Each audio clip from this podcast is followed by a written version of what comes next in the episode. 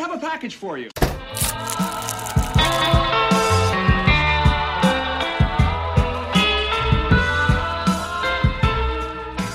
Bonjour à tous et bienvenue dans ce nouveau podcast. Je suis accompagné de Candice Adam, Bonjour. Brio Waterman, Bonjour. Thomas Moreski Salut. et Yann Vital. Bonjour. Pour ce premier épisode, nous avons décidé de commencer directement par un épisode spécial Halloween. Chacun de nos chroniqueurs vous présentera une œuvre qui lui a procuré des frissons et nous finirons par des recommandations du moment. Alors préparez vos plaides et vos citrouilles. Je m'appelle Hugo Gasparini et bienvenue dans Recommander. Alors notre premier chroniqueur aujourd'hui, pardon, c'est Brio Waterman. Eh oui, bonjour à tous. Alors moi, euh, j'aimerais vous parler donc d'un d'une peur que j'ai eue étant enfant. Est-ce que vous connaissez Are You Afraid of the Dark? Absolument pas. ou la version en français Fais-moi peur. Ça vous dit quelque chose ou pas? Ah, ça, ça dit plus un truc. Ça vous dit plus un truc. hein. Ouais. Moi, j'ai Alors, pour petit rappel, oui, parce que tu es jeune. pour petit rappel, euh, donc Fais-moi peur ou Are You Afraid of the Dark est une série canadienne de 94 épisodes euh, créée en 1990 par Donald James McHale, qui est un écrivain jeunesse à succès. Et c'était une série qui s'adresse aux ados. Alors retenez bien ça parce que j'en parlerai un peu plus euh, tout à l'heure et on lancera un petit débat là-dessus. Donc euh, c'était diffusé en France à partir de 1993 sur FR3 euh, dans l'émission culte euh, jeunesse qui s'appelait les Minicums. Ça, ça doit vous parler peut-être. Ça carrément. ouais. Et Hugo, ça te parle peut-être Oui, les ça me Minicums, parle, évidemment. Donc c'était, pour rappel, euh, c'était euh, le Gulli de l'époque, mais c'était une émission qui passait euh, sur FR3, donc il n'y avait pas de chaîne dédiée. À l'époque, il n'y en avait que 6. Et voilà, c'était la réunion de tous les enfants. Ça fait un peu mal au cœur quand tu rappelles tout ça parce qu'on se rend compte qu'on a vieilli quand même. Oui, oui, ouais, ouais, Moi, j'ai un pas coup. connu les mini euh, comme Oui, ça. il y a- ça C'est va, bien ce qu'on dit. On a compris, on a compris. Alors, les épisodes euh, s'articulaient toujours de la même façon, c'est-à-dire des ados qui se surnomment la Société de Minuit, euh, se réunissent dans les bois une fois par semaine autour d'un feu, et l'un d'eux raconte une histoire qui fait peur, Mhm. et à partir de là, commence un one-shot, voilà, une- un mini euh, court-métrage d'horreur, et cela se termine par euh, les euh, enfants qui euh, commentent l'histoire et qui rentrent chez eux. euh, ils ont passé un bon moment. Alors déjà, je trouve que le, le postulat de départ est assez intéressant.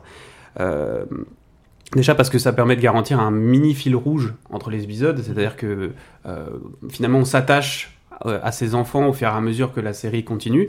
Euh, c'est euh, des, acteurs qu'on voit revenir, etc. Donc ça nous permet, euh, voilà, de, de, au fil du temps de les voir grandir, parce que vraiment ils grandissent. hein. Il y a 94 épisodes en 7 saisons, ou 8 saisons je crois. Ah, donc ça a duré 7 ou 8 ans? Ça a duré de 1990 jusqu'à 2006, je crois. Ah ouais? Et ils ont commencé, ils devaient avoir euh, 12-13 ans et euh, ils ont dû grandir. Enfin, à la fin, ils sont vraiment des, des- Ouais, des- des quasi adultes. des adultes, quoi. Vraiment. Donc, on les voit grandir, on les voit évoluer, on voit leur jeu d'acteur évoluer. Euh, donc, en déjà, bien ou en mal? euh, en bien, c'est pas dur au début, hein, je vous laisse regarder les premiers épisodes. Donc ça, je trouve ça bien et ça permet aussi, je l'ai dit, donc c'est une émission, c'était une émission pour les adolescents voire jeunes adultes, donc c'était une façon aussi de dédramatiser les choses qu'on voit parce que certaines histoires sont un peu effrayantes, j'en reparle tout à l'heure, mais euh, ça nous permet voilà de dédramatiser, c'est-à-dire l'histoire se termine après le climax final parce que souvent il y a des petits climax final qui disent Mhm. ah en fait c'était lui. Et euh, là les enfants disent ah bah c'était sympa ton histoire. Ok. Ouf on souffle. Mhm. ça permet voilà de pas rester dessus. Ça je trouve ça sympa ça fait penser au Chair de Poule pour ceux qui connaissent. Chair de Poule évidemment euh, émission culte. Et donc alors évidemment one shot oblige euh, les épisodes sont très inégales. Il y en a qui sont euh, pas drôles du tout. Il y en a qui sont un poil plus effrayants mais bon ça s'adresse quand même aux adolescents donc c'est pas très effrayant. Mais pourquoi je parle de cette euh, série en particulier? C'est parce que moi, cette série, il y, a pour- il y a trois raisons, mais la première, c'est que moi, cette série, elle m'a littéralement traumatisé. Faut savoir que moi, je suis né en 1993, j'ai commencé à regarder la télé à peu près en 1995-96, quand j'avais 2 ans, 3 ans, et euh, je suis tombé direct sur cette euh, série, en fait. Ah ouais Voilà. Euh, C'est un petit peu jeune, dites-moi. oui, mais alors, c'est bien que tu dises ça, Candice, parce mais à l'époque, Gulli, ça n'existait pas. Avait- Non, je- comme je l'ai dit, il y avait six chaînes. Ouais. Et la seule chaîne qui présentait des dessins animés, c'était à l'époque FR3. Je crois qu'il n'y avait pas d'autres émissions qui faisaient des dessins animés. Je- Hugo, je Ah, sais pas Après, que le, le, le Euh, matin, euh, le moi- matin, t'avais un peu sur toutes les chaînes. euh, Après, moi, je suis un peu animés. un enfant de riche parce que j'avais euh, Canal Sat.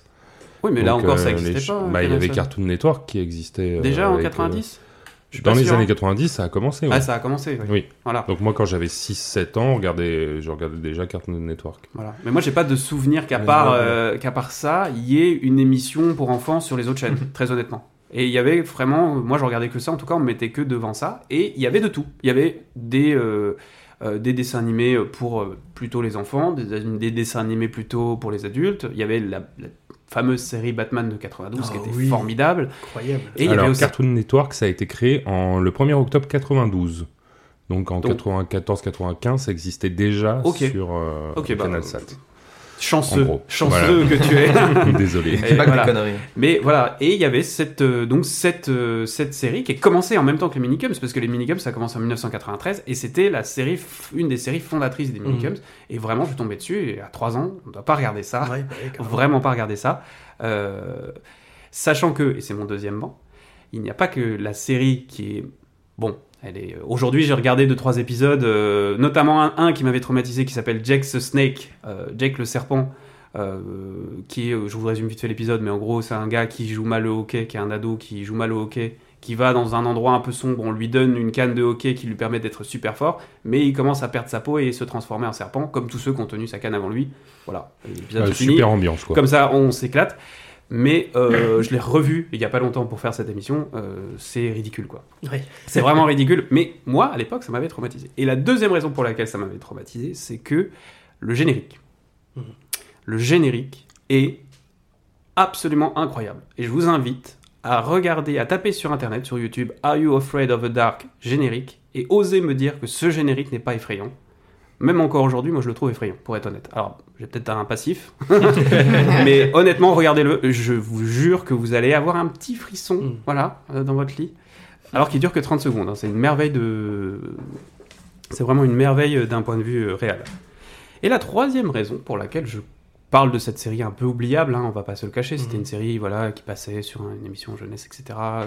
Qui a, euh, en tout cas, moi, les commentaires que j'en ai vus, c'était assez partagé. Il y en a qui avaient bien aimé, il y en avait qui trouvaient ça un petit peu bateau. Bon, Ah bah, c'est toujours pareil, quand tu touches à l'enfance. euh, voilà, voilà. Il y a ceux, en fait, il y a ceux qui parlent de la nostalgie en disant ah c'était bien cette émission quand j'étais jeune, mais ils en parlent pas forcément. euh, Ils, ils sauraient pas se rappeler un épisode en se disant celui-là il était magistral, etc. Donc Mm. bon, voilà. Par contre, c'est une série qui a lancé la carrière de Ryan Gosling et Ah ouais. de Hayden Christensen, puisque ces deux ont apparu en tant qu'acteurs enfants pour la première fois dans Are You Afraid of the Dark? Les débuts de Dark Vador. Voilà. Donc vous saurez que c'est cet épisode-là qui marque le début de Ryan Gosling et de euh, Anakin Skywalker. Voilà. Alors moi, le petit débat que je voulais lancer là-dessus, c'est que pourquoi finalement on regarde un film d'horreur au final?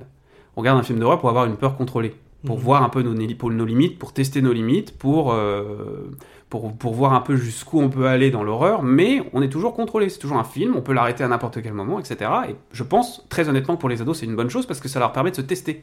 À un moment donné où on se cherche, on ne sait pas un tour ce qu'on va faire de notre vie, que l'amour c'est trop fort, la peur c'est trop fort, euh, qu'on est perdu finalement, c'est bien de se trouver des limites en regardant Ah, ça, ça me fait peur, ah, ça, ça me fait trop peur, je regarde pas. C'est bien. Mais pour les enfants de Non. 2-3 ans, Mais je, je suis pas d'accord. Non, Toi, je, suis- je Brian. suis pas d'accord parce moi. que je suis pas d'accord parce que dans, dans tous les cas, euh, il faut euh, il faut adapter aussi le discours en fonction du public que tu vises. Donc forcément, euh, toi, tu l'as vu à un âge où, Oui. où tu n'aurais pas dû être spectateur de ça. Mais je lisais l'autre jour justement parce que je me suis un peu renseignée sur la peur, moi aussi, par hasard comme ça.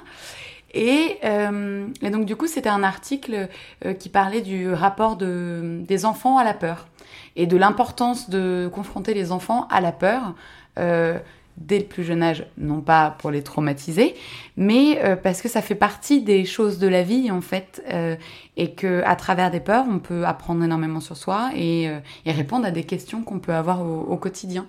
Euh, le, le principe même des contes, le petit chaperon rouge ou euh, je sais pas Hansel et Gretel ou tout ce que tu veux, c'est des choses qu'on lit à nos enfants et Mm. pourtant à la base c'est quand même des histoires qui sont un peu troublantes, qui sont un peu effrayantes, qui sont trash. Hein. qui sont trash. Je vous- ah, Euh, re- pour tous ceux qui nous écoutent, lisez des contes. Et Des la vraie Grimm. version. Ouais, ouais. Grimm, euh, les, les vrais contes de Grimm, et pas les versions Disney, sont, sont, sont traumatisantes au possible. Donc, le, le, finalement, toutes ces histoires-là qui ont été créées, on a trouvé un autre support par le biais de la télévision, le biais des séries, etc. Mais il y a une nécessité quand même à montrer la peur. Oui. Euh, Non, mais là sur ça, je suis tout à fait d'accord avec toi et je pense que ça véhicule des bonnes valeurs morales d'ailleurs que d'écouter des contes et justement ils sont violents exprès pour vous bien inculquer que bah, euh, faire l'amour avec sa sœur, c'est pas bien, euh, ce genre de choses. euh. T'as des trucs à dire premier, le premier exemple. Waouh, waouh. Ça t'a marqué Je visiblement vous laisse deviner de quel compte il s'agit. Euh, mais euh, je pense qu'il faut aussi savoir le faire. Voilà, ce que je disais, c'était dans un élément contrôlé, en faisant, en distillant la peur de façon euh, équilibrée. Mm. Et à l'époque, sur la télévision, passaient des émissions qui n'étaient pas faites pour les enfants. C'est beaucoup plus simple aujourd'hui parce que tout est C'était beaucoup, plus graphique séparé. aussi, c'est beaucoup plus graphique qu'une histoire. Mhm. euh, Mhm. tu, tu vois des monstres à l'écran, ça peut te traumatiser un gamin comme il faut quoi. Clairement, Mm. clairement. Je pense que là-dessus, on a fait un progrès.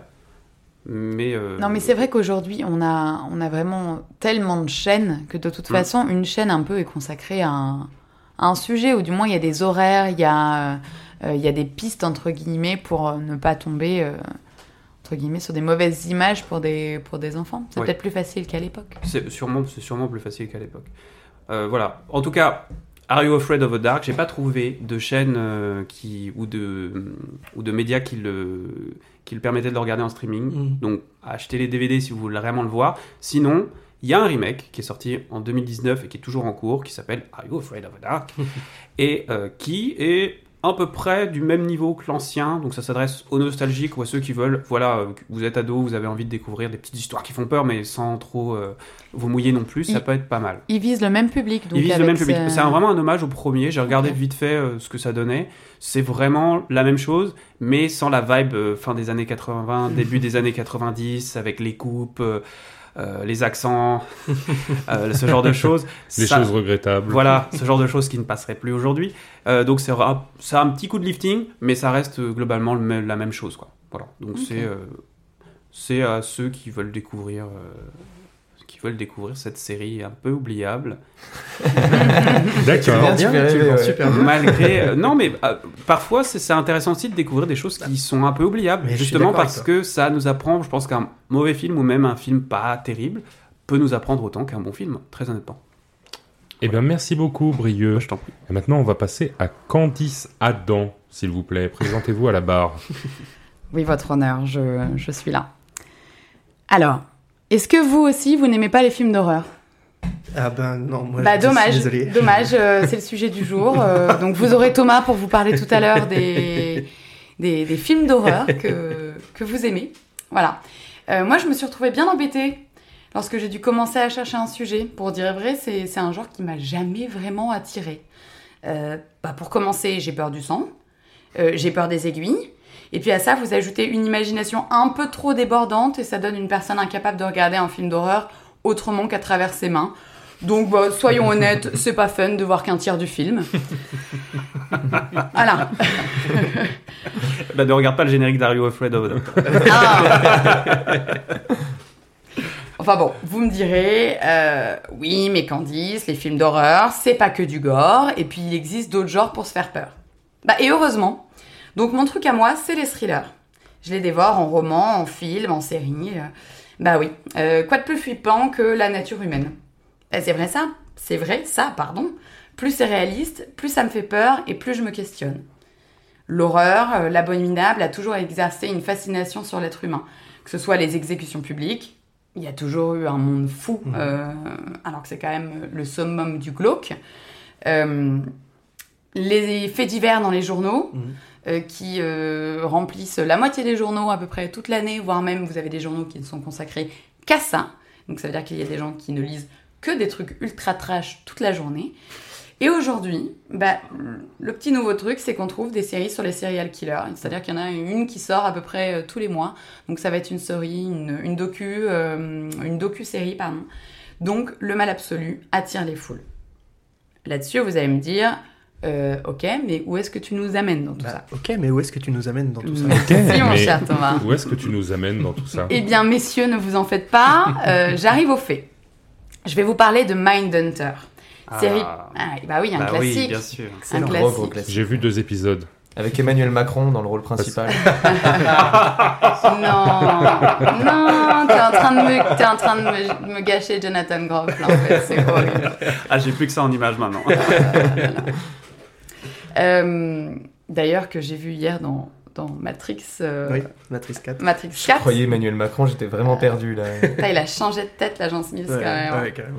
Donc bref, donc je vous parle de Mindhunter, série produite par David Fincher et Charlize Theron, qui est diffusée sur Netflix. Et donc cette série, pour moi, comme tous les copains que vous venez d'entendre, euh, c'est un chef-d'œuvre. Les comédiens sont tous plus bons que les autres, les ambiances sont prenantes, les plans sont recherchés et ont du sens. Euh, bien sûr, les scènes d'entretien avec les serial killers suffisent à vous placer dans un climat d'angoisse. Vous vous surprenez à prendre une grande inspiration parce que vous êtes resté en apnée un peu trop longtemps. Mais mais je vais plutôt vous parler des scènes avec euh, Wendy Carr, qui est interprétée par Anna Torv.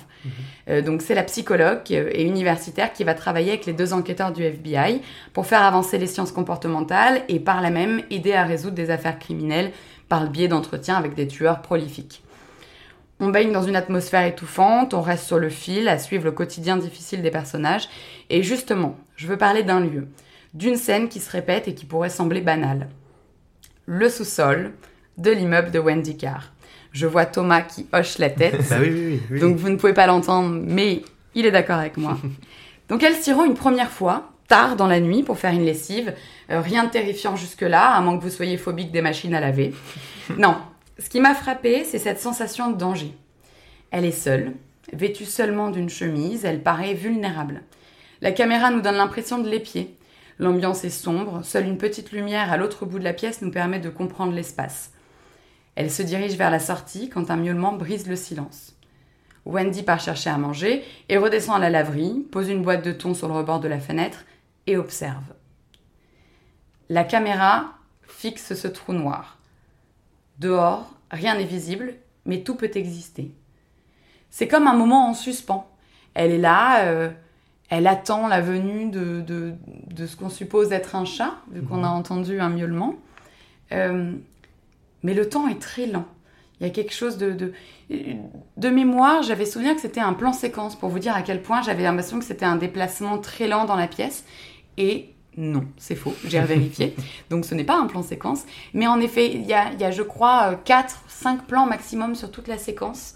Et il y a toujours un déplacement très lent de la caméra, comme si on se rapprochait un peu plus à chaque fois de, de, de cette chose qui se trouve de l'autre côté mais qu'on ne connaît pas. Et donc il y a une forme d'angoisse qui monte. Euh, ces plans si posés, si calmes ne sont pas anodins. Il va se passer quelque chose. À chaque fois, j'ai l'impression qu'une main effrayante va sortir de, de ce trou noir, et bah non. Et c'est là tout le génie de la scène aussi. Donc Wendy remonte, saine et sauve. La scène se reproduit, elle place une boîte de thon à la fenêtre, et cette dernière est vide au petit matin. Cependant, elle n'aperçoit jamais le chat. Cette répétition s'installe jusqu'au jour où la boîte est retrouvée pleine. Le chat n'est plus là. Cette image me reste dans la tête. Wendy contre le mur, un verre de vin à la main, un contre-jour, la fenêtre inquiétante, mystérieuse, une musique qui semble douce mais qui trahit une étrangeté, une, épreuve à venir. On sait que quelque chose d'anormal se trame, mais sans mettre le doigt dessus. Et c'est en lisant l'explication de Fincher que j'ai compris. Cette petite histoire dans l'histoire suggère qu'un enfant du quartier rôde à la recherche de chats à tuer. Un nouveau sociopathe est en train de naître. C'est en infligeant du mal aux animaux qu'il commence à nourrir ses fantasmes. Et c'est là tout le brio de cette série.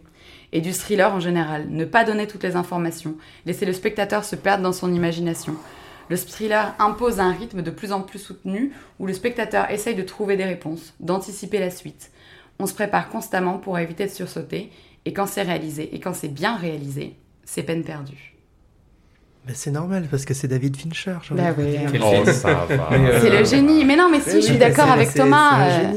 C'est euh, vrai que cette, cette scène-là, euh, ce qui est marrant, je l'avais complètement oubliée. Et Mm. euh, tu Mm. l'as dit, je l'ai directement eu en tête. Ah oui, elle est incroyable. Ouais, et en c'est fait, oppressant au possible et ça. tu ne comprends jamais ce qui se passe. c'est ça. Et bah, Et tu fais toutes tes théories et au final, ça aurait aussi bien pu être un autre chat et tu, tu sais pas et c'est c'est ça qui est ouais, fort. ou, C'est ça qui est ou- fort. Mm. Moi, dès le départ, j'ai pas pensé au chat.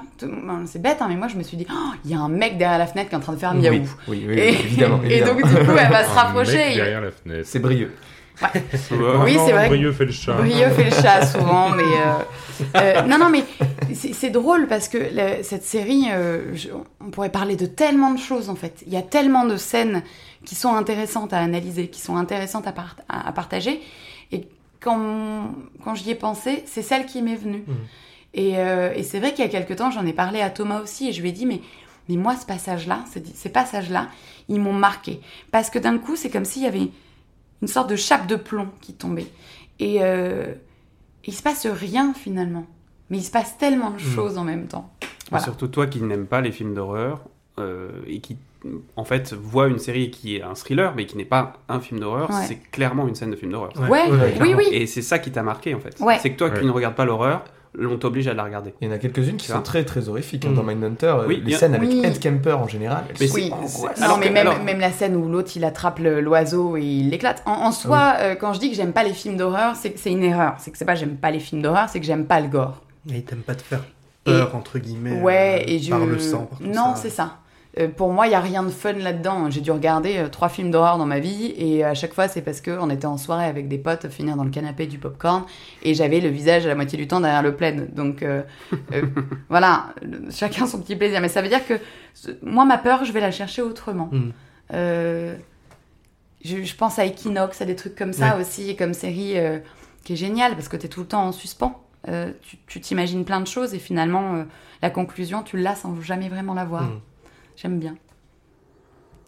Eh ben, merci beaucoup, Candice. De rien Et maintenant, on va demander à notre petit Thomas de nous Oui. faire sa petite chronique. Oui, c'est Thomas, moi. à la barre, s'il vous plaît. Oui, je suis là à votre honneur. Euh, eh bien moi, contrairement à Candice, euh, je suis très très très friand de films d'horreur, de séries d'horreur, de creepypasta sur Internet. Mm. Je, je cherche à me faire peur. Vraiment, c'est c'est une sensation que j'aime, une peur contrôlée, comme tu disais, Brieux. Parce que s'il m'arrive le quart du huitième de ce qui se passe dans ce que je regarde ou ce que je lis, ou ce que je lis, vraiment, je, je n'emmène pas large. Mais pour C'est autant... c'est étonnant hein, comme paradoxe. Ah oui, mais, C'est mais vraiment... mais les, mais les creepypasta, c'est hyper fort. Hein. Bah ouais, Ah, moi, j'ai des Et- petits traumas d'adolescence à cause des creepypasta. Mais- Hein. Très clairement, des, des histoires très courtes mais très efficaces. Ouais. et, euh, Merci très- Squeezie. Merci. Ah, moi, j'aurais dit merci aussi. Oh, bah excusez-moi, mais c'est le roi, quoi. Ah oui, C'est oui, lui, clairement. Mais aujourd'hui, j'ai pas envie de vous parler de films ou de séries ou de quoi que ce soit. J'ai envie de vous parler de d'un jeu vidéo. Ah, Un jeu vidéal. Un jeu vidéal, un jeu vidéo qui me met en tension à partir du moment où j'allume ma console. Je commence déjà à transpirer à grosses gouttes. Rayman littéralement. 3. Non. Ah. Alien Isolation. Alien Isolation, c'est la suite vidéoludique de- du premier film Alien, le, le huitième passager, euh, réalisé par Ridley Scott. Et donc le jeu, il prend place à peu près 15 ans après l'original, après le film, et voit la fille d'Hélène Ripley, Amanda, partir à la recherche de sa mère après que la boîte noire du Nostromo, donc le vaisseau spatial du premier film, ait été retrouvée par la station spatiale Sébastopol, une station spatiale où euh, t'as plein de gens, normalement, qui vivent dedans. Et quand Amanda arrive sur place, eh ben, tout se passe pas comme prévu, car quelque chose rôde dans les tuyaux, vous l'aurez compris, comme c'est Alien Isolation, C'est Est-ce que ce Predator. serait pas un alien c'est le Predator. c'est le Predator. Non, c'est un Alien, évidemment. Et c'est un jeu vraiment incroyable. Donc c'est un jeu à la première personne euh, d'infiltration et de survie. Et vraiment, contrairement aux autres jeux Alien qui ont pu sortir, là c'est vraiment pas un shooter. Le, c'est pas Call of Duty quoi. Faut pas euh, Ah, shooter de l'alien euh, en veux-tu en voilà. Vraiment, c'est la fuite. La fuite, vraiment, c'est si vous n'avez jamais fait ce jeu et que à la fin de, mon petit temps de parole, vous direz bah ouais grave j'ai envie de faire ce jeu, fuyez tout le temps, vraiment. La, la fuite prévaut à l'affrontement frontal dans tous les cas. Euh, c'est un jeu que j'aime beaucoup parce que je trouve que le gameplay est différent, justement, de par euh, ce fait que ce ne soit pas un Call of Duty. Euh, par exemple, la roue des armes. Alors moi je joue sur euh, PS4 d'ailleurs, donc euh, j'ai une manette, mais la roue des armes habituellement c'est sur les gâchettes euh, qui sont au-dessus de la manette. Et ben là pas du tout, il faut appuyer sur rond. Alors c'est con peut-être pour vous qui jouez pas, mais vraiment c'est une autre manière de, penser les choses. Pareil les, les QTE qu'il y a pour je sais pas pour ouvrir une porte par exemple, et ben il faut vraiment avec les boutons que tu as sur la manette faire l'action véritablement, pas juste appuyer sur le bouton carré pour ouvrir la porte et puis terminer. Alors c'est bête comme ça, mais du coup tout en fait prend du temps et même les faire stresser ça. c'est ça, Ah, c'est tu, tu dois ça. bégayer de- de- devant la poignée de porte, ça doit être terrible. Et Tu ben, rates, tu au rates ton enchaînement de boutons euh, trois fois de suite et t'as le truc qui arrive Eh ben, derrière. t'as l'alien, t'as l'alien Ouais. derrière toi, t'es sûr que tu vas te faire bouffer dans la seconde, quoi.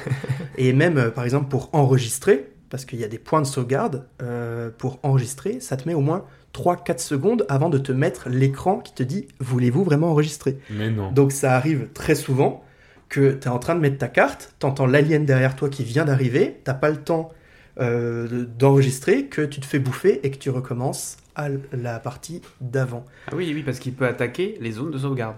Ouais, ça. que pour ceux qui ont joué à Resident Evil, qui est un autre jeu, il y a, euh, vous passez en fait dans, dans, dans, dans tout le château, le manoir ou peu importe l'endroit, et il y a à un moment donné, vous avez une safe zone. Si vous y Mm. rentrez, les ennemis ne peuvent pas rentrer. Et vous pouvez crafter vos armes, sauvegarder, etc. Alors que là, cette safe zone n'est pas safe. Le alien peut y rentrer. t'as pas de safe zone. C'est ça, Oui, vraiment, oui. le truc. Tu n'as. c'est- Tu peux te faire attaquer pas de par safe Mais zone. c'est comme la Ouais. réalité finalement, parce que le, le héros, lui, n'a pas de Exactement. safe zone. Exactement. Mais euh, je suis totalement d'accord avec toi. Et, et justement, euh, tu parlais de réalité. T'as vraiment un truc immersif dans ce jeu. Et c'est ça que j'adore vraiment beaucoup. Avant, je jouais avec mon casque. Et j'ai arrêté de le faire parce que vraiment, j'étais justement trop immergé dans, dans ça. Le, le son de ce jeu est incroyable. Il y a toute un, une réflexion sur euh, Chaque petit son, spatialisation de ouais, où tu ça. te trouves, où les sons Où tu te trouves. sons sont. où l'alien se trouve, parce que l'alien est présent partout, l'alien est terrifiant, tu te sens traqué en permanence. Ils ont créé deux IA exprès, euh, donc des intelligences artificielles pour pouvoir contrôler l'alien, comme ça l'alien il sait où tu es, euh, et à peu près il peut aller chercher vraiment euh, dans des coins reculés euh, où tu te crois t'es caché dans un placard et tu te dis bah c'est bon il m'a pas entendu et ben si si il peut Si, entendre si. ta respiration et c'est c'est vous voyez là je, je suis en train de vous en parler je Vous ne le voyez pas gigoter, mais il Euh, gigote. vraiment, je- je- Il fait jour, il tremble. Il fait jour, je, je tremble, j'en ai des frissons, euh, vraiment. Euh, ajoutez à ça une DA, enfin une DA, des graphismes, des décors rétro-futuristes incroyables, mais vraiment magnifiques. Euh, on sent vraiment qu'ils ont regardé euh, le film sous toutes les coutures. Ils ont eu le droit même à des, à des bonus, entre guillemets, à des, éléments qui, n'ont pas servi, à des éléments de décor qui n'ont pas servi. Et les, les gars qui ont, qui ont produit ce jeu vidéo, eh ben, ils se sont dit, euh, ok, on a plein de choses, vraiment, on, a, on va rajouter plein de petites choses, des trucs... Enfin bref, c'est rétro-futuriste, c'est le futur des années 70, C'est mais une vraiment... meilleure suite euh, à, euh, au huitième passager que, que, que les films euh, qui sont sortis après. Eh ben, si, Aliens, le retour est quand même très bien, mais euh, je trouve que c'est... Alien 3 par exemple, est-ce que c'est meilleur qu'Alien 3 Est-ce que Alien c'est meilleur 3. que Prometheus? Je- C'est meilleur que Prometheus. C'est le 3. film de euh, David Fincher. C'est le premier film de David Fincher qu'il qu'il a, qu'il a avoué euh, détester, donc, euh, donc ça va, ça va, ça va. Euh, Bon, mais c'est une vraie suite euh, vidéoludique dans le sens où euh, elle prend vraiment le même esprit euh, qu'avait Alien le huitième passager. Là où James Cameron dans Alien 2, il a, il a préféré en faire un actionneur, entre Mhm. guillemets, tu vois. Là, c'est beaucoup moins un film d'horreur, c'est beaucoup plus un truc un peu bourrin. Voilà, c'est ça. Tandis que, tandis que là, dans le, dans le jeu vidéo, on garde ce côté euh, ben, flip, quoi, la, Mm. la vraie flip. Et surtout que t'es à la première personne et tout, ça doit Ouais. être horrible. Mais, mais vraiment, Ça doit être horrible. j'en ai fait plein des, des jeux vidéo. Mais quand je dis plein, des, des, des Blair Witch, des Resident Evil, euh, le, le 7, euh, le 8, euh, enfin bref, il y en a plein, plein, euh, j'en ai fait plein. Celui-là me met dans des états dans, lequel, dans lesquels j'ai jamais été, même quand je regarde un film ou des séries, des trucs comme ça. Bref, il me met vraiment en tension. Je ne peux que vous le conseiller, vraiment.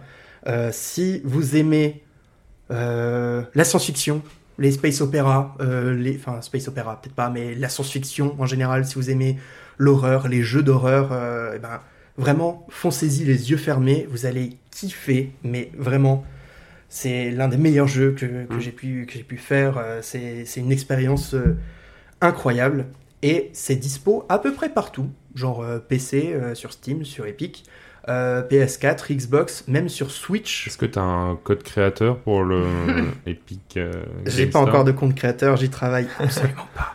Euh, mais euh, c'est surtout que c'est un jeu qui peut se trouver normalement à pas cher, surtout là en cette période d'Halloween. J'imagine qu'il y a plein de promos qui doivent se faire à droite à gauche. Instant gaming Ouvrez les yeux parce que c'est sûr qu'il doit y ça, avoir. Je n'ai rien dit. C'est sûr qu'il doit y avoir, euh, voilà, euh, le jeu pour euh, aller une quinzaine, une vingtaine d'euros, grand Ce max. qui est marrant, bah, c'est que ça tu me donnes pas super envie parce que là, en l'état, t'as l'air d'un un petit écureuil euh, effrayé au milieu de la route. Alors, bah, Et euh, j'ai- ça donne envie d'avoir peur, mais pas ta peur, elle est pas euh, très communicative. là. ben, euh, désolé, mais je pense qu'il y en a plein comme moi qui aiment se faire peur. J'adore et être vraiment, terrorisé. Si vous adorez être terrorisé, c'est un jeu qui est fait pour vous. Ouais. J'ai été terrorisé par les androïdes, moi. Je Les trouvé- Android, je les ai- ouais, je les ai les trouvés lambda. beaucoup plus effrayants que la Je vieille. croyais que tu parlais des téléphones. Non, non, non, de quoi il parle Non, il y a des androïdes. En fait, il y a des androïdes, c'est-à-dire des robots qui ont forme humaine, mais ils n'ont pas forme humaine. Ils se ressemblent pas à des humains. Ils sont juste un peu ressemblants, mais c'est pas des. Ils sont pas faits comme des humains, Mhm. comme dans les films qui sont Mhm. sortis il y a pas longtemps. Et ils ont une voix très mécanique, Mhm. très. euh, et ce qui fait que la différence entre le fait que ça ressemble à un humain. on Non, ouais. Mhm. le fait que ça ressemble à un humain, mais que c'est pas un humain, c'est terrifiant. L'inquiétante étrange. Oui. Bah, dans, dans le film ça, euh, tout à de fait. base, déjà, il était euh, très très étrange, euh, l'Android. Ouais. ouais. Ouais, ouais. Dans le huitième passager. Oui, oui, oui. J'en ai, ai un bon souvenir bien glauque de lui. euh. Mais justement, là, ils sont encore moins, hum- Ouais, enfin, encore encore, moins moins humains. Mhm, enfin, c'est vraiment des, des, des droïdes de protocole, Mm. si, on doit euh, faire le, La le mélange. Voilà, Donc, ça. c'est ça. tout le monde t'en veut, quoi. Tout le monde t'en veut. Tout le monde veut te buter. T'es seul dans un vaisseau et tout le monde t'en veut. Tout le monde veut te buter, D'accord. littéralement. Bah, c'est un meilleur jeu que t'arrives et tout le monde veut te faire, euh, veut te dire, ah salut, ça Voilà, va, tu veux voir un euh, Ça dépend pour qui. Mais bref, voilà. Jouez-y. Jouez-y. J'ai Eh pas- bien, pas nous mieux. y jouerons. Moi, je vais peut-être éviter parce que je sens que je vais être trop absorbée par les ambiances. Si- Sinon, ça c'est peut-être un bon jeu à jouer à plusieurs avec des potes. Tu prends ta manette, tu te connectes. Ça peut être rigolo aussi. Ça Ouais. peut te faire une petite soirée un peu ambiance. C'est euh, un jeu solo, mais en effet, ça, ça peut être une bonne À soirée la ensemble. Domingo et Jiraya. J'y pensais depuis tout à l'heure, je me disais, mais c'est un jeu à conseiller à Jiraya et Domingo. S'ils se pas cachent. Jiraya ne verra pas une seule image du truc. Non, mais- Eh ben, merci beaucoup, avec Thomas. plaisir. Et c'est au tour de Yann Vital. Yann Vital à la barre. Aujourd'hui, je suis un magistrat. je vois ça. Est-ce que c'est clair pour vous? On a oublié de lui offrir le marteau. Oui, monseigneur. Euh, très bien, bah moi je vais vous euh, faire une petite recommandation pour votre soirée d'Halloween, un petit euh, film d'horreur, mais un petit film d'horreur, euh, comment dire, ensoleillé. Alors je Ah. vais vous parler de Midsommar, donc euh, le solstice d'été en suédois. Donc c'est un film d'horreur psychologique de euh, Harry Astor. Alors je sais pas si vous connaissez Harry Astor, c'est celui euh, donc c'est un réal et scénariste américain qui a notamment fait euh, l'incroyable Hérédité pour son premier film qui est de 2018 il me semble. Qui est un film vraiment hyper prenant, un film d'horreur bien pur et dur comme on les aime. Il y a des fantômes, c'est angoissant, il y a des têtes décapitées, bref, regardez-le déjà. Une, pro- une première petite recommandation. Eh ben, ça C'est un donne envie, hein. incroyable. Mais euh, eh oui, et puis euh, tu seras traumatisé par ce bruit. Ouais. Après le film, ce bruit-là, tu ne peux plus le blairer. Ouais. il, D'accord. il a pas fait Strange Things About the Johnson Si, que j'avais vu avec c'est toi. c'est pas celui-là son premier Si, si, film Mais c'est- Non, mais ça, c'est des Ça, c'est courts-métrages. un court métrage. Là, en Hérédité, c'est son premier long métrage. Voilà. Mais en effet, il a fait plein de courts métrages qu'on peut Avant ça, euh, Ah ouais, je sais, je sur chipote, YouTube. mais euh, d'accord. Mais oui, je chipote, mais il est super celui-là aussi. Mais oui, il est traumatisant super aussi. Sa filmo, il a déjà. Enfin, il est encore très jeune et il a une filmo de Ouais. dingue. Il fait que des masterclass. non, il, fait, que, des masterclass. Et donc là, d'ailleurs, on retrouve au casting euh, Florence Pugh, je sais pas comment Florence ça se Pugh, euh, ouais, je sais pas comment ça se prononce, qu'on voit notamment euh, depuis euh, peu de partout. C'est euh, la nouvelle Black Widow. Ouais. Et en ce moment, elle est au cinéma d'ailleurs pour Don't Worry Darling euh, de Olivia Wilde, il me semble. Euh, et elle est accompagnée d'une panoplie euh, d'acteurs grandioses, dont euh, Will Poulter. C'est des noms qu'on connaît pas forcément, mais quand tu les vois, tu les reconnais. bref, et donc je reviens un instant sur, le, bah, sur le thème hein, de, sur Midsommar, tout simplement. Donc Midsommar, de quoi ça parle? Euh, C'est euh, l'histoire d'une jeune fille, une jeune femme, Dani, qui, après une tragédie familiale, va décider de partir avec son petit copain et les amis de son petit copain euh, en Suède, je crois. En Suède, donc pour un genre de festival dans un petit village perdu en Suède, un festival qui a l'air somme toute assez joyeux et qui se passe tous les 90 ans. Bon, là vous allez me dire c'était peut-être pas le bon plan d'y aller, mais euh, Bah déjà, tous les 90 ans, comment tu peux savoir que c'est sympa? T'as Ouais, regardé TripAdvisor C'est une très longue organisation c'est présenté comme un festival assez incroyable. Et bref, ils y vont. euh, c'est ouvert, c'est joyeux, c'est ensoleillé au possible.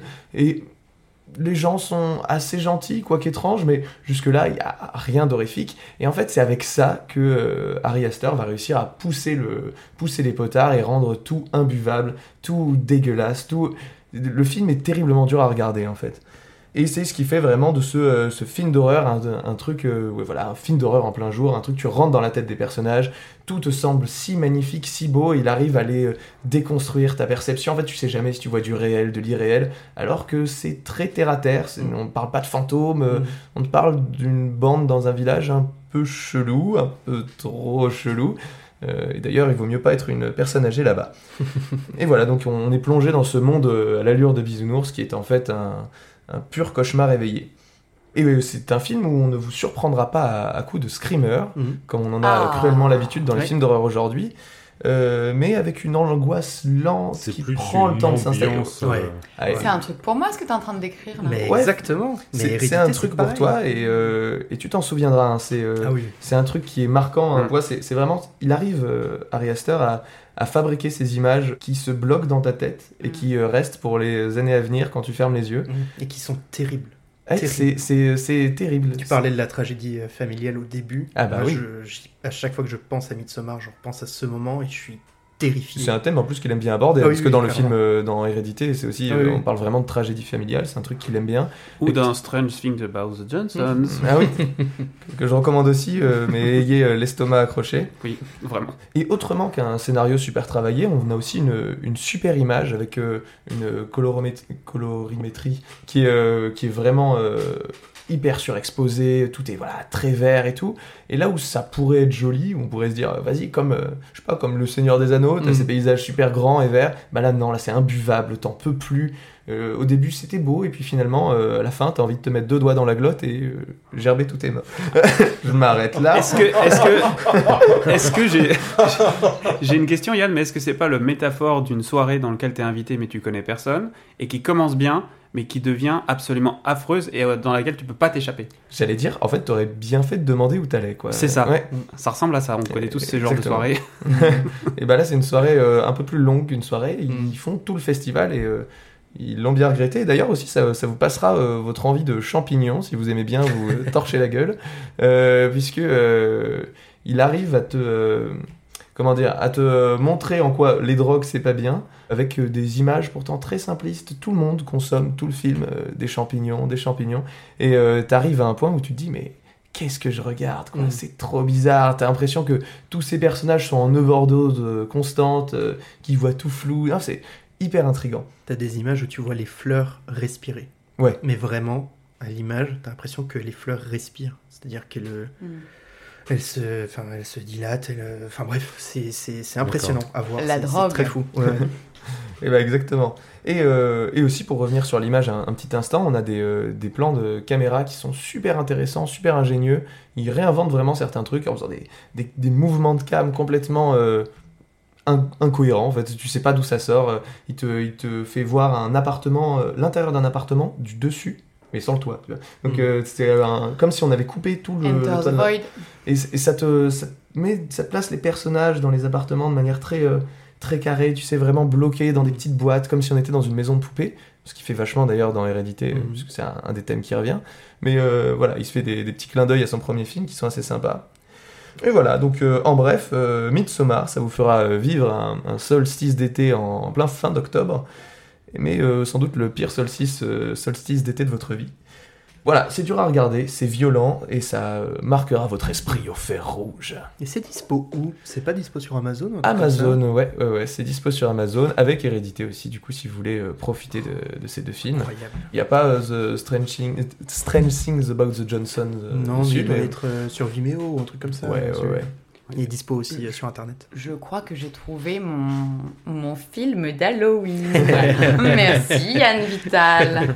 Ah, c'est un film génial, probablement un des rares films où euh, je l'ai regardé et tu sais que tu n'as pas passé un bon moment, mais, euh, Mais que tu coup, as vu ça, un ça très en bon fait film. un bon Mm. film. Tu as- tu en sortes et là c'était génial, mais j'ai pas aimé. Ça a été le cas pour moi pour Orange Mécanique, Mm. qui Oui. m'a vraiment Mm. choqué Ah et oui. traumatisé. C'est-à-dire que j'ai, quand le film s'est terminé, j'ai dit je ne regarderai plus jamais ce film, mais c'est pour ça qu'il est très bien. Bah.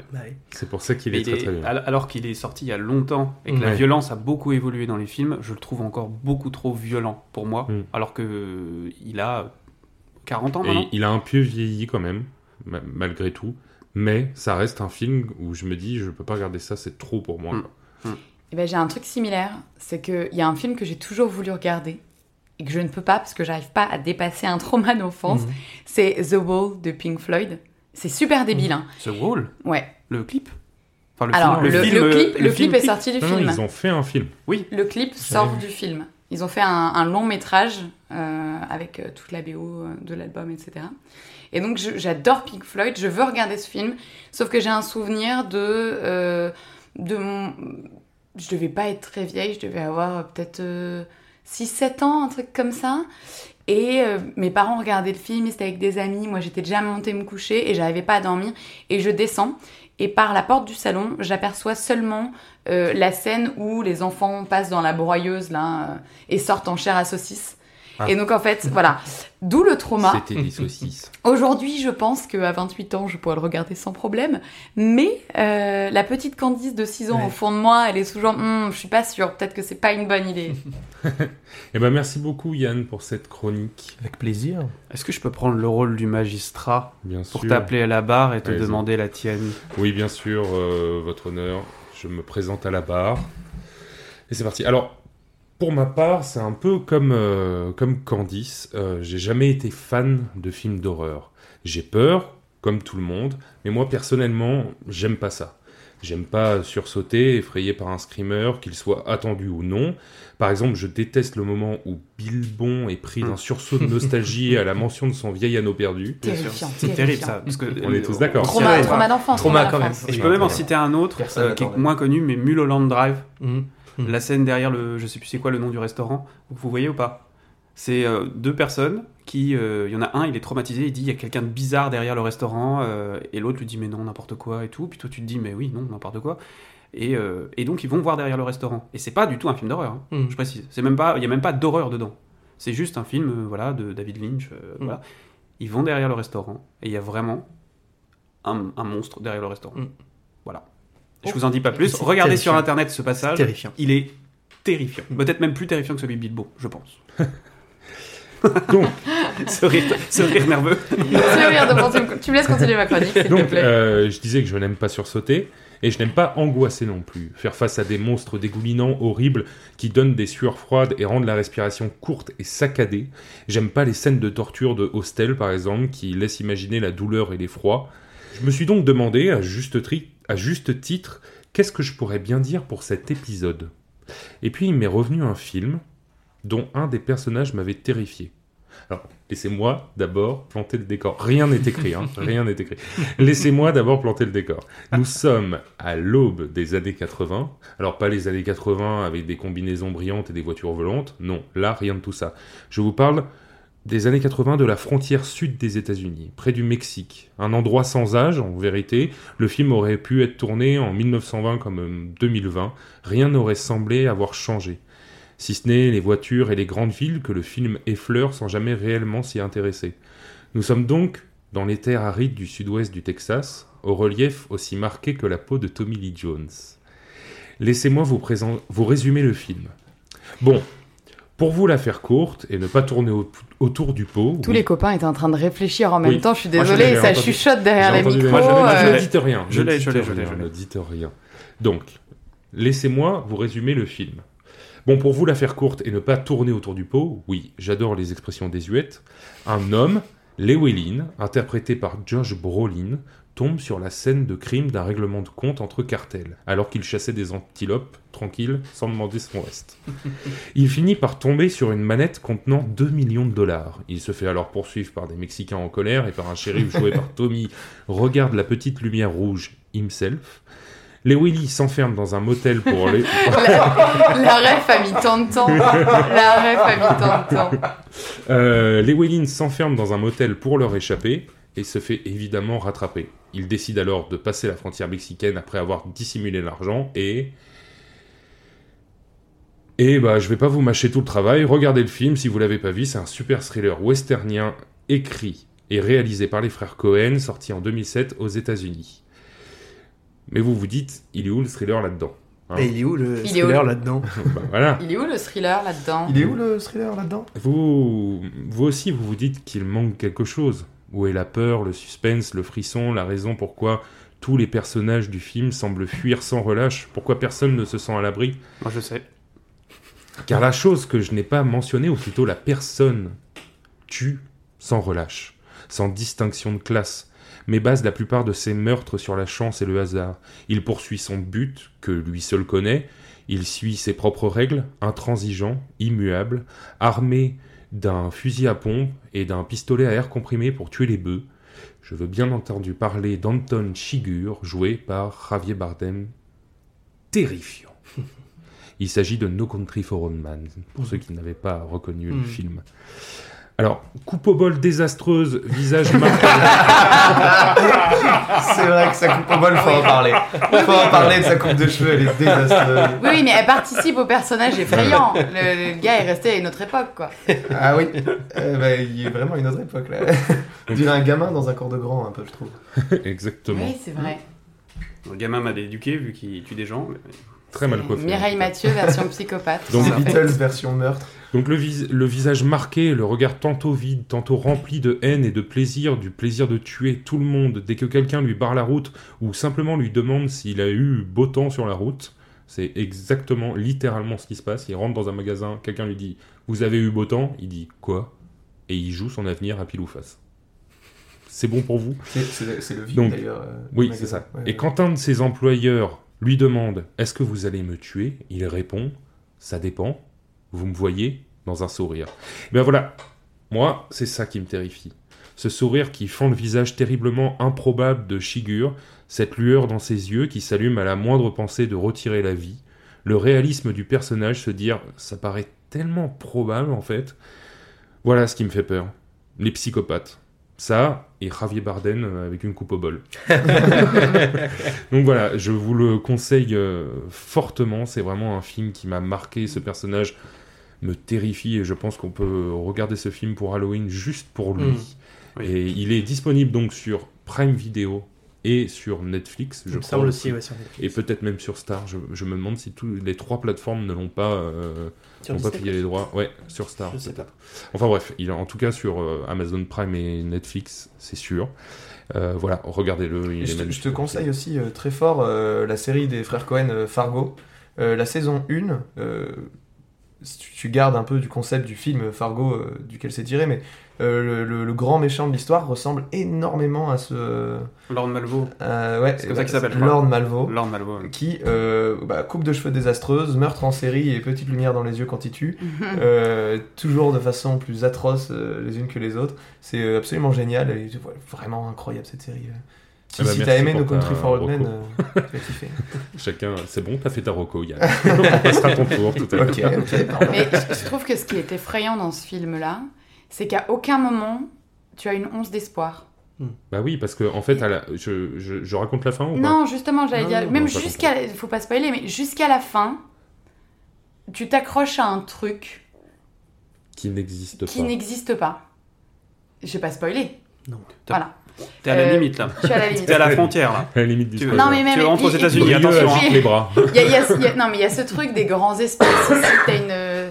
T'as l'impression que t'es- t'es- il y a, y a jamais personne autour, quoi. Mm. Enfin, moi, c'est un- c'est ce qui me, c'est ce qui me marque aussi. Ouais, c'est ça, c'est le fait que eh ben, il soit si seul. Et c'est pour- c'est ce truc-là aussi que je disais sur la ville. C'est qu'il y a des moments qui se passent dans la ville, jamais la caméra rentre dans la ville. C'est t'es dans la ville, t'as juste une barre d'immeuble derrière, une baie vitrée, il se passe une scène, ça se barre et tu te retrouves dans le désert euh, perdu au milieu de tout le monde en fait. Il Mm. n'y a pas de euh, je, veux, je vous rentre dans la ville avec tel personnage ou quoi, non, c'est on-off. Mm. Ce qui fait que on a toujours l'impression d'être au milieu d'un grand désert vide euh, avec des gens qui fuient. Ouais, et puis Ouais. c'est un, un vrai loup solitaire, quoi. Il a pas Ouais. d'entourage, il, est... Ouais. il, a, il a une quête et il l'amène, quoi. Bah, D'ailleurs, moi je pense euh, très honnêtement, parce que en fait, quand on regarde le film et qu'il vole les 2 millions de dollars, comme c'est le personnage principal qu'on s'attache à lui, on a envie qu'il arrive, alors que c'est pas forcément un mec bien, on va être Mm. honnête, on a envie qu'il s'en sorte. Mais on sait très bien au fond de nous que les conséquences vont le rattraper. Et la conséquence, elle est personnifiée par qui? Par Javier Bardem, j'ai oublié son nom. euh, C'est Anton Chigurh. Voilà, Anton Chigurh, qui en fait sanctionne toutes les personnes cupides dans le, dans Mm. le film. Ouais. Toutes les personnes qui veulent récupérer l'argent finissent par se faire tuer par lui. Mm. Parce- Oh, il a spoilé. Non, non, Oh, il a spoilé. non, j'ai pas spoilé. J'ai pas spoilé. Je suis moi aussi à la frontière. je te fais coucou, je te dis on y va, on y va pas. je m'arrête là. Non, non. Non, de toute façon, trop de toute façon, même si vous connaissez déjà la fin, que vous vous spoilez en regardant le film sur Wikipédia en vous disant c'est bien, c'est bien, bien, regardez-le quand même. Ouais. Oui, Parce que ça vaut magnifique. vraiment Ouais, le coup. Ça vaut vraiment le coup. Et finalement, même le sans avoir la fin, ou, en connaissant la fin, ça change rien à la beauté du film. Oui. Très honnêtement. Parce que le- même moi qui l'ai vu deux ou trois fois, à chaque fois que je le regarde, eh ben, l'angoisse elle est là quoi. Mm. Il y a toujours le suspense de se dire euh, le, le truc, le fameux truc qu'on se dit euh, putain je l'ai déjà vu mais je flippe quand même. Et ben il est là, il est là. Et Est-ce Bon. que t'aimes bien les gunfights? Moi Euh, j'aime beaucoup les oui. gunfights et je trouve que les gunfights de ce film, donc les, pardon, les combats au pistolet, Oui, merci. sont splendides. Parce qu'elles Oui. sont, euh, elles sont bourrées de rebondissements, de suspense, de tension. Il y a, euh, il éteint la lumière, du coup on le voit plus, on sait plus où il est, il a enlevé ses chaussures, du coup il est pieds nus, on l'entend plus marcher. C'est splendide en fait. La tension est folle. La tension est, folle euh, ex- exceptionnelle. Ah ouais, ouais, ouais. C'est pas bourrin, c'est pas il a un pistolet, il tire partout, il y a plein de gens qui meurent. Non, non. Il a même quelque chose d'assez euh, dichotomique. Il a un fusil à pompe avec un silencieux. Oui. C'est vraiment le truc où on se dit euh, mais Ça ne pourquoi faire? D'ailleurs, je vais te dire un truc que j'ai une petite anecdote, mais ce silencieux n'existait pas à l'époque du film, mais il existe maintenant. D'accord. Voilà. Tu l'as essayé Parce que là, Je- tu me regardes dans les yeux, ça me fait très très peur. Tu disais tout à l'heure que t'avais peur des psychopathes, t'en as un juste à ta gauche. c'est ça. J'ai hâte ça. que cette chronique se termine. Eh bien, merci beaucoup Hugo Gasparini pour cette chronique. Bah, avec plaisir. Non, tu déconnes ou quoi Je reviendrai tout le temps. Oh Bah, super. merde. Donc maintenant, on va passer à la deuxième partie de notre podcast, nos recommandations. Alors, par qui je commence? Par qui je commence? Bah écoute, Je vais commencer. Ah bah Qui va, j'allais y aller. va? Ah bah vas-y, vas-y. Ben, J'ai- Candice Adam. J'avais se donné parle une recommandation qui, euh, techniquement, ne va pas être une recommandation parce que c'est tellement évident Oui. qu'il faut regarder ça en ce moment. Et si vous ne l'avez pas vu, excusez-moi, c'est que vous êtes à la bourre. Donc je vous conseille très, très, très fortement la série Dahmer, Mhm. euh, créée par Ryan Murphy et Ian, et Ian Brennan, qui va euh, retracer le parcours de, de Jeffrey Dahmer. Pardon, excusez-moi, on me regarde. Euh, ça me perturbe, Yann me perturbe, excusez-moi. Donc du coup, Jeffrey Dahmer, qu'on connaît tous, qu'on a déjà entendu son histoire, on, on sait tout, on a déjà vu les docu-séries, on l'a déjà dit, qui est très bien aussi. Euh, mais cette fois-ci, avec un, un- une, pensée et un regard sur euh, les victimes et l'environnement de l'époque aussi, qui je trouve est hyper intéressant, euh, très angoissant. On connaît l'histoire, on connaît la fin, mais on redoute chaque seconde qui peut se passer. Euh, moi, j'ai vécu ce- cette série vraiment sur le fil. C'est-à-dire que j'avais du mal à regarder plus. Je suis, du, je suis du style à binge-watcher une série. Et là, pour le coup, il y a tellement de tension, c'est tellement angoissant que j'avais du mal à faire plus de deux épisodes de suite. Bon, T'a- T'avais besoin de pause. j'avais besoin de pause. Mhm. Euh, une petite série euh, tranquille, un petit Parks and Rex entre deux et euh, c'est reparti quoi. Voilà, Jeffrey Dahmer. Dahmer tout court, sur Netflix, dès maintenant, à ne pas rater, en sachant qu'il y a la fille de Lynch qui a réalisé plusieurs des épisodes dans, le, dans la série et euh, les plans sont juste euh, fous. Et il n'y a pas du tout de piston. C'est pas du tout le non. On s'en fout parce que le on, on s'en fout parce que le talent est là et que franchement les épisodes qu'elle a réalisés, je les trouve Non, euh, mais- je les trouve magnifiques. En fait, Non, mais c'est l'école de la vie. Oui. Ouais. Tu- non mais si vous Du voulez moment que le je talent n'ai est eu là. aucune aide de ma famille. Non, Mon père je- m'a laissé partir avec un petit million de dollars. Là-dessus, je me permets d'ajouter qu'il y a un épisode qui est très particulier euh, parce que un des personnages, une des victimes, est euh, non entendante. Et donc, du coup, le- le- l'épisode aussi est axé sur euh, la façon dont, dont cette personne euh, perçoit le monde. Euh, et donc, la gestion du son, des ambiances est, est, mais hyper intéressante. Je veux, vraiment, je vous le conseille. euh, chaque épisode apporte un truc euh, magnifique. Et du coup, c'est dispo sur Netflix. Ouais, C'est ça. Netflix. D'accord, super. Bah merci beaucoup. Euh, Yann Vital. Ouais, ouais, ouais, ouais. Alors moi, je vais vous parler d'un jeu vidéo, c'est mon tour. Euh, je vais vous parler de... Mais les jeux vidéo, ça rend violent, arrête. Eh ben, celui-là, euh, il rend... euh, tu te caches sous ton drap, surtout.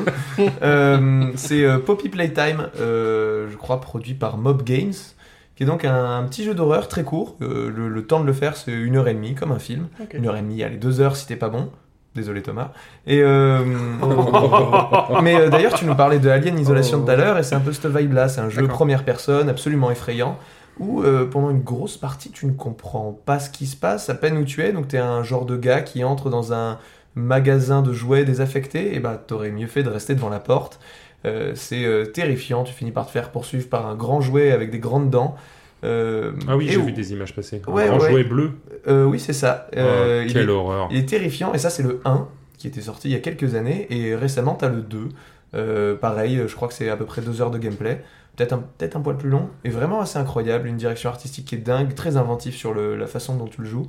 C'est euh, très intéressant, je vous le conseille. C'est dispo où? Sur PC Euh, sur PC, euh, je suis pas du tout au courant si c'est disponible sur console ou pas. Euh, Steam, je crois pas. Steam, Steam, Steam, c'est euh, c'est sur Steam. Je crois pas que ça soit dispo sur console. Je vais regarder. Et non. Eh bien, merci beaucoup, Plaisir. Thomas. Oui, petite reco, s'il te plaît. titre co, euh, j'ai envie de vous conseiller ben, la meilleure série de Netflix, ni plus ni moins. Enfin, selon moi, évidemment. Les Peaky Blinders. Emily, Emily in Paris. Ok, ah, alors pas du tout. Euh, non, j'ai envie de vous parler de Sermon de minuit, Midnight Mass. C'est réalisé par un, un grand monsieur, quelqu'un qui commence à faire sa place sur Netflix. justement. 1m98 quoi. Mike Flanagan. pas du tout. Je sais même pas s'il est vraiment grand, mais en tout cas, son, son talent l'est. Euh, Mike Flanagan, c'est le, le- le créateur de The Haunting of Hill House et The Haunting of Bly Manor. Et avec euh, Midnight Mass, avec Sermon de minuit, il est. il- pour moi, il a fait son chef-d'œuvre, vraiment. C'est une mini-série en 7 épisodes, euh, une heure par épisode. Je peux pas trop vous en parler parce que vraiment, parler de la moindre chose serait spoilé. Je peux juste vous dire le prémisse. Il y a un prêtre, un nouveau prêtre, qui arrive sur une île, euh, une toute petite île. Et, euh, et voilà, il, il sait, il connaît les gens, mais les gens ne le connaissent pas et se disent tiens, c'est bizarre. Il y a plein de choses bizarres qui arrivent sur cette île.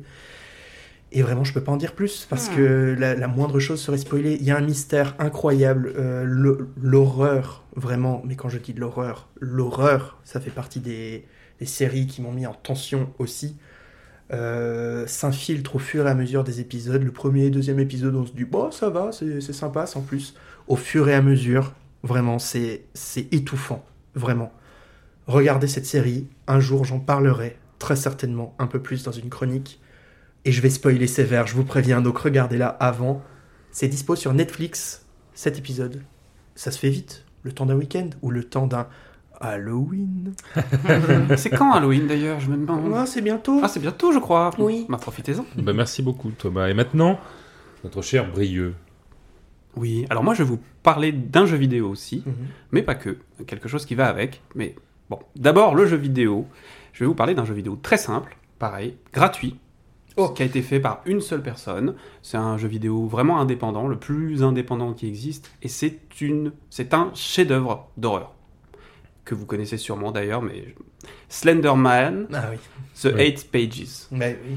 Si vous ne connaissez pas ce jeu vidéo, téléchargez-le. Vous le trouvez n'importe où. Vous tapez euh, Slenderman The Eight Pages, download, vous le téléchargez, vous y jouez. C'est très simple. Vous êtes dans une forêt, seul, avec une lampe torche, et vous devez récupérer 5, euh, 8 pages. Huit. 8, bah oui, C'est 8 pages. Euh, Ça casse tout en effet terrifiant là. Il faut savoir que Brieux est bilingue. oui, mais en, en espagnol. Euh, mais donc vous récupérez 8 pages, 8 feuilles de papier qui sont disséminées sur toute la map, qui est pas très grande. Mais vous récupérez la première, ça va. Vous récupérez la deuxième, ça va aussi. À partir de la troisième, Bonjour le dégât. oui, à partir de la troisième, quelque chose commence à vous suivre. La musique commence à être de plus en plus angoissante. De plus en plus, vous sentez quelque chose qui se rapproche autour de vous. Et lorsque vous retournez, parfois, vous voyez au loin une silhouette, un, village, un visage blanc, qui semble vous suivre. Vous vous rendez compte que vous n'êtes pas seul dans cette forêt.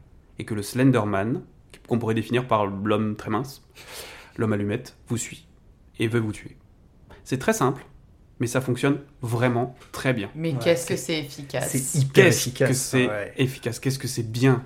Oh là T'as pas, là. t'as pas un truc avec la lumière aussi euh, Si, C'est-à-dire euh, que déjà- la lampe, la torche, elle clignote, un truc Ouais, comme il ça. y a là. ça, quand tu te retournes et que tu le vois de loin, t'as un petit ton qui te fait sursauter, les bruitages sont très bien faits, la musique, au fur, et à mesure que tu récupères les pages, commence à Mhm. s'accélérer, il devient une musique d'horreur, et tu te dis, oh là là, mais qu'est-ce que j'ai téléchargé Et j'aimerais donc vous conseiller, parce que Slenderman a commencé comme une simple image sur Internet et a donné ce jeu, mais pas que. Il a aussi donné la meilleure série d'horreur de YouTube, et peut-être même une des meilleures séries qui existent sur YouTube. Là, vous le connaissez sûrement, connaissez sûrement moins ce dont je veux parler, et pourtant, Marble Hornet, de, voilà, qui est une web série de Troy Wagner, et si vous ne la connaissez pas, allez la voir, elle est exceptionnelle. Elle parle du, du Slenderman, justement, c'est en format found footage, c'est merveilleux. Voilà, c'est merveilleux. Je peux pas trop vous en parler parce que j'ai pas envie de spoiler. Je vous ai déjà dit que c'était avec le Slenderman. Bon, ok. Marble Hornet. Marble Hornet, c'est une, c'est la série qui a fait en sorte que aujourd'hui le Slenderman n'est plus juste un personnage euh, d'horreur sur Internet, mais existe comme personnage d'horreur, comme pourrait être euh, la momie, comme pourrait être Frankenstein, enfin la créature de Frankenstein, comme pourrait être euh, tous ces créatures-là. Il est rentré dans la culture populaire et non plus dans la culture d'Internet grâce à cette série. Trop cool. Si vous ne la connaissez pas, allez la voir. Vous allez voir, c'est merveilleux. Voilà, je vous en dis pas plus. C'est pas trop bien. Très Merci bien. beaucoup, Brieux. Et toi, Hugo Moi Oh, bah je dois bien avoir une reco quelque Bah part. oui, Laissez-moi fouiller dans ma besace. Voilà. Alors, euh, ouais, moi j'ai une reco. euh, en fait, il y a à peu près un mois, quelque chose comme ça, euh, il y a le dernier album de Stupéflip qui est sorti, qui s'appelle. oh, J'ai complètement oublié le nom. J'arrive tout de suite. Je le trouve tout de suite. Il y aura peut-être une coupure là. Hop je suis de retour. Donc le dernier album de Stupéflip s'appelle Stup Forever. Il est très très bien, évidemment. Je le conseille. Et en fait, en l'écoutant et en écoutant euh, l'interview qu'a fait le youtubeur Le Grand JD de King Ju, King Ju, donc le créateur, membre fondateur du groupe, je me suis rappelé d'un morceau à eux, parce qu'en fait, pendant l'interview, il parlait beaucoup du style que faisait King Ju, qui s'appelle l'horrorcore, et je pensais que ça collait très bien au reco Mhm. spécial Halloween. Donc l'horrorcore, c'est quoi? C'est des musiques avec un style très inquiétant, souvent des samples de musique d'horreur ou de musique classique, mais pesante, avec une ambiance très lourde. Et en fait, j'ai écouté cet album en, en pensant à un morceau que Stupéflip avait fait sur leur premier album, qui s'appelle Les Monstres. Et alors, Les Monstres, c'est quoi? C'est King Ju, qui parle de son enfance et de sa vie d'adulte en disant Moi, j'adore les monstres. Et il fait une description de tous les monstres qu'il aime bien. Et c'est super. Donc, oui, je voulais vous parler de ce morceau, Les Monstres, qui est sorti donc en 2003 sur le premier album de Stupéflip. euh, qui s'appelle aussi Stupéflip l'album et donc ce morceau euh, a une atmosphère très inquiétante et pour ceux qui ont un peu d'imagination le morceau euh, donne un peu froid dans le dos parce Mhm. que c'est très intéressant et en même temps c'est un peu drôle aussi Mhm. voilà c'était tout c'est Marocco Merci pour ta recommandation, Bah ouais, Hugo. et bah avec plaisir entrecoupé d'une toux La toux. Euh, bon bah voilà, c'est la fin de notre premier épisode et épisode spécial Halloween Oui. de recommander. Est-ce que vous voulez dire tous au revoir les copains Candice, Yann, Thomas, Brieux et moi-même Hugo? Petit bisous. Bisous À bientôt. C'était recommandé. Au revoir.